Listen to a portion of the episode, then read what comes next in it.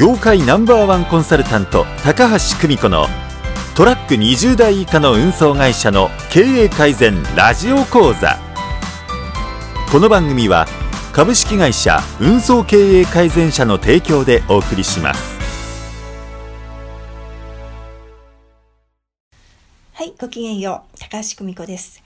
え先日からですねとトラック20台以下の運送会社のための幸せな経営者になるための5つのステップ。これについて話をしています。でここで言う幸せな経営者っていうのはと経済的自由精神的自由そして時間の自由。この3つの自由を手に入れたい経営者向けの5つのステップっていうことになります。で前回までにですねまずステップ1の売り上げを上げるっていう話。でそしてステップ2が利益率を上げて現金を増やすっていうことですよっていうことと。そしてステップ3が所帯を小さくして固定費を減らす。でここで借金も減らすっていうそういう話をしました。そして前回のステップ4では運送業を支えるもう一つの収入源を構築してくださいっていうそういう話をしたんですよね。思い出してもらえたでしょうか。で、今後のビジネスのシフトチェンジに備えてですね、そうですね、まあ結局のところ、本当にお金がないとね、選択の自由度が狭まってしまいますし、思考もね、こう、と限定されてしまって正しい判断ができないことが多いんですよね。ですからステップ4で運送業っていう本業以外のもう一つの収入源これをぜひ構築してほしいと思ってるんですねただもう一つの収入源って言っても何でもいいっていうわけじゃないんですね。何でもいいっていうわけじゃない。なので、どんな収入源を作ればいいのか。そしてどんな収入源は逆に作っちゃいけないのか。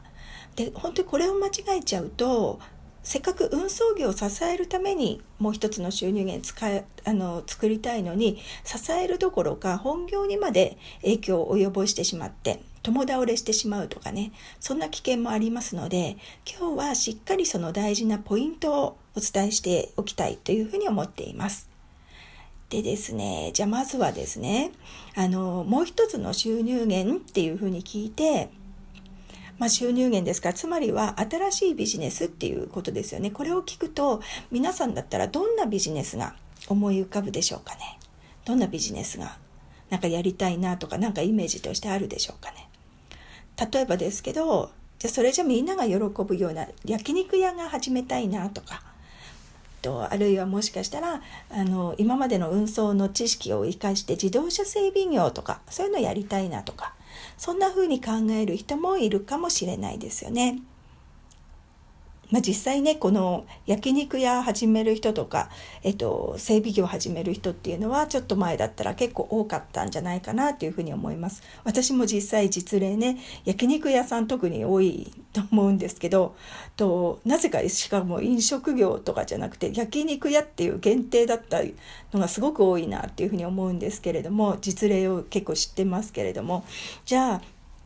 今でもうまくいっている焼肉屋さんじゃあその中でありますかっていうと、まあ、私の知ってる限りでは1店舗もないっていうのが現状かなというふうに思うんですけれどもとそうなんですね。で私が提案していくもう一つの収入源っていうのにはいくつかこれをやってはいいけどこれはダメとか条件があるんですね。でこのとそしてこのと焼肉屋さんの場合も自動車整備業の場合もこの条件には当てはまらないです。条件に当てはまらないんですよ。で一番条件一番大きなこの条件って何かっていうふうに言うとこれが非労働集約型のビジネスっていうことなんです。非労働集約型のビジネス。労働集約型じゃないビジネス。をしてほしいっていうことなんですね。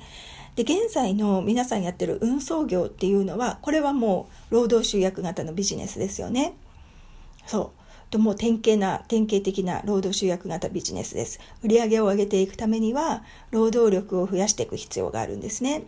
で単純に売り上げ増やすのに労働力とトラックが必要になるわけですよね。で焼肉や自動車整備これもどちらも現在の運送業と同じで労働集約型のビジネスなんですね。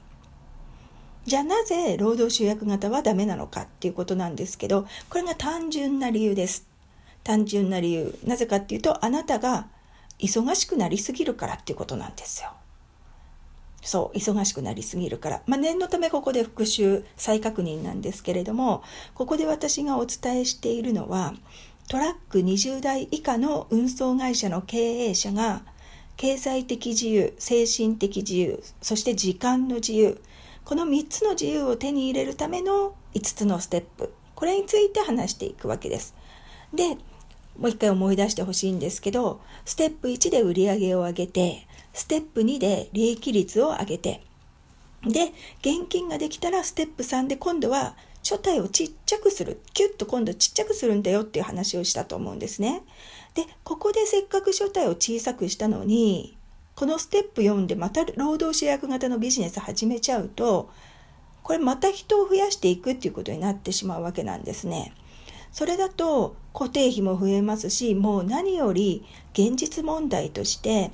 あなたがおそらく一番実感してるんじゃないかと思うんですけれども、人が増えたら、あなたの精神的な負担と時間の負担っていうのが、これがまた増えるわけなんですよね。多分一番そこで苦労してる人が多いと思います。で、まして新規事業っていうことになればなおさらのことですよね。ですから、このステップ4で、この構築するもう一つの収入源、これは絶対に労働集約型ではなくて、非労働集約型のビジネスを選択すべきっていうことになるんですね。これがもう絶対条件になります。はい。で、それではですねで、具体的にどういうビジネスを選んでいくのがいいか。これについてはまた次回詳しくお伝えしていきたいというふうに思っています。はい。それではまた次回お聴きください。ごきげんよう。さようなら。